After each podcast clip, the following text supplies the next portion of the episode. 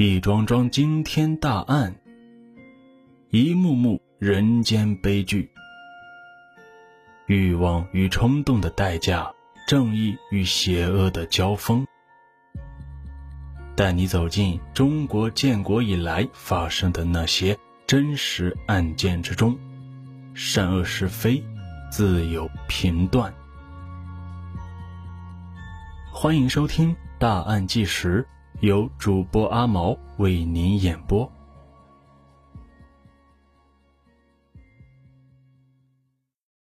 一九九九年十月七日的晚上，十九岁的女孩郭小月在北京西站地下车库停好了车，便向位于西站对面的联发大厦走去。她准备回公司去完成一份材料。然而，就这短短几百米的路程中，郭小月却失踪了，而且再也没有人见过她的踪影。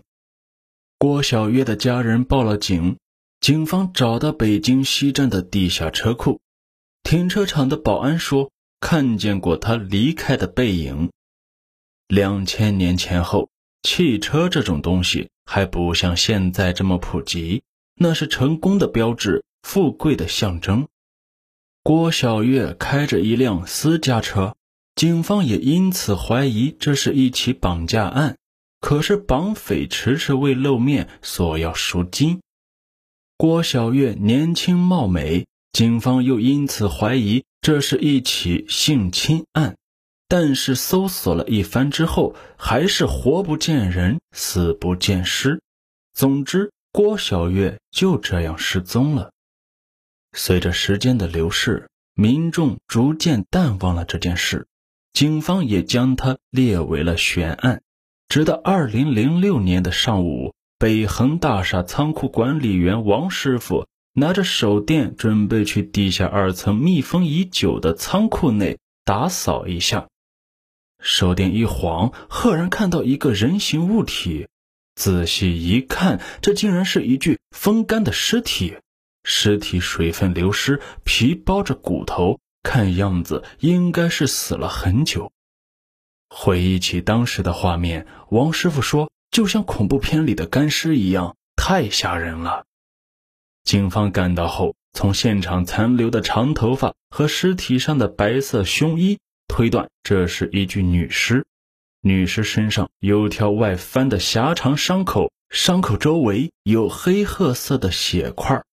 地上也有一大堆干涸的血迹，现场还找到一个牛皮纸袋，纸袋里除了一些美容产品之外，还有一张1999年10月6日的《北京晚报》。这个日期让处置民警敏感地想起了七年前的郭小月失踪案，加之北恒大厦就在当年郭小月失踪的地下车库的旁边。这更加大了可能性。民警迅速拿着尸体身上的物品找郭小月的家人辨认，得到了肯定的答复。进一步的 DNA 鉴定也证实了这个猜测，尸体确实为失踪的郭小月。经法医勘验，她被人用钝器多次打击头部，致颅脑损伤死亡，下体有受性侵的痕迹。由于抛尸位置非常隐蔽，警方推测嫌疑人对这里的地形非常熟悉。同时，民警还了解到，1999年10月，北恒大厦的建筑施工尚未完全结束，地下二层是封闭的状态，只有一些施工人员住在那里。民警觉得，这些人中很有可能会有案件的凶手。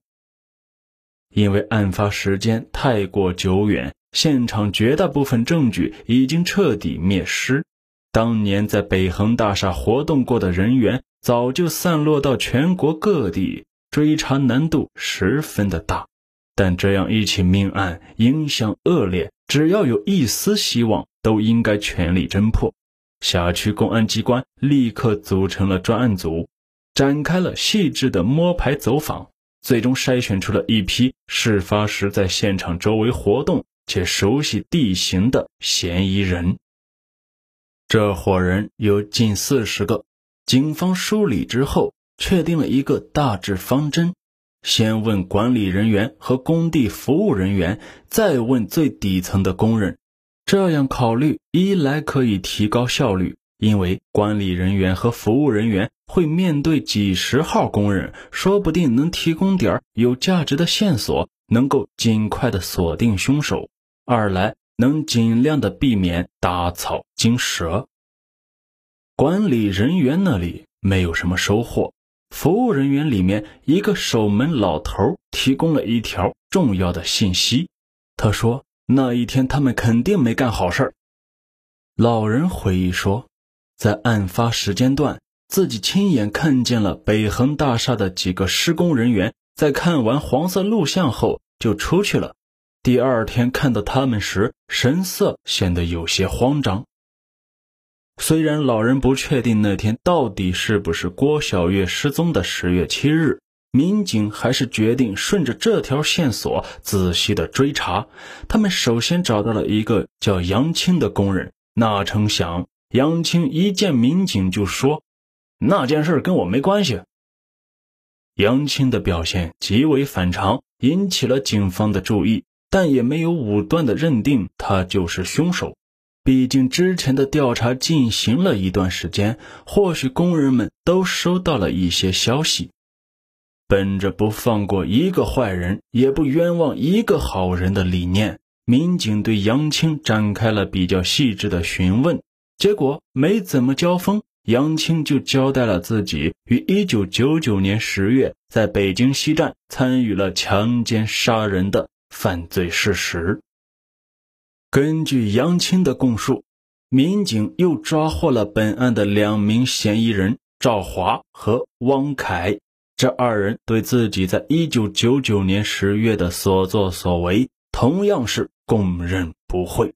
经查，赵华伙同汪凯、杨青于一九九九年十月七日晚上十点左右，在西客站配楼的北恒大厦北侧的便道处，将路经此处的郭小月挟持至该大厦地下二层的一间房间，并采用暴力手段对他实施了轮奸。作案后，为了防止罪行败露，三人先后分别持着铁管猛击郭小月的头和脸部，导致他颅脑损伤死亡，随后抛尸于风机室内。二零零七年，北京市人民检察院对三名嫌疑人以强奸罪、故意杀人罪提起诉讼。同年，嫌疑人汪凯因为脑梗塞死去，法院终止了对他的审理。二零零八年一审开庭，除了汪凯以外的两名嫌疑人都当庭翻供。赵华称未强奸杀人，过去都是乱说的。杨青也否认了实施强奸杀人的行为。一审结束时，北京市第一中级人民法院对该案件作出判决，认定嫌疑人杨青、赵华无罪。依据是能够直接证明杨青、赵华杀害郭小月的。只有他们本人的初始口供，证据链不完善。二零零九年，北京市高级人民法院二审后维持了原判。事实上，卷宗里面讯问笔录显示，三名疑犯对于挟持被害人至北恒大厦地下二层的经过，以及强奸被害人的顺序、杀害被害人的凶器。打击部位等重要内容都存在矛盾。指认笔录显示，侦查人员分别带三名疑犯到现场，汪凯两次指认的地点不一致，杨青没有指认出藏尸的地点，赵华指认的藏尸地与尸体发现的地方不符。勘验笔录显示，未发现与案件有关的痕迹物证，尸体所穿内裤上也未检测出精斑。对此，警方和检方给出的理由是：一、案发时间太久，嫌疑人记忆出现偏差；两年过去了，案发地经过改造，模样有大的变化，嫌疑人无法识别。但法院方面并未采信。刑事案件中，如果没有形成证据链，光有口供是极不严谨的。这样很有可能会造成很多冤案，或者是刻意的顶包案。作为审判机关，法院坚持依法办案，能最大限度的维护公平正义，咱们无可厚非。可另一方面，三人被捕之初的反应和供述，又确实凸显了嫌疑，无法不让人怀疑他们就是罪魁祸首。肯定有人会说，是警方刑讯逼供拿到的口供。可如果真是这样，为什么不把案子做得更漂亮一点？要在讯问笔录、指认笔录、勘验笔录上留下漏洞呢？不冤枉一个好人与不放过一个坏人，这是一种完美主义、理想主义。实际情况中，基于命案逼迫的压力和同情受害人的愤怒。有些办案人员难免刑讯逼供，制造出冤假错案，这不仅让真凶逃脱法网，还让无辜者蒙受不白之冤。我们在这方面的教训不可谓不深刻。反之，在疑罪从无的原则下，又难免让一些坏人逃出法网，确实很矛盾。这却是我们在依法治国的进程中必须要接受的客观事实。只是如今，据杨青、赵华无罪宣判又过去了十几年，距离郭小月遇害的时间又过去了二十二年，他的家人还能等到真凶落网的那天吗？但愿能，我们相信法律，相信现在的科技，最终会还郭小月和他家人一个公道。本案播讲结束。感谢您的收听，请您订阅此专辑，关注主播，给主播一些小小的鼓励和动力，为您演播更多精彩故事。再次感谢，下期见。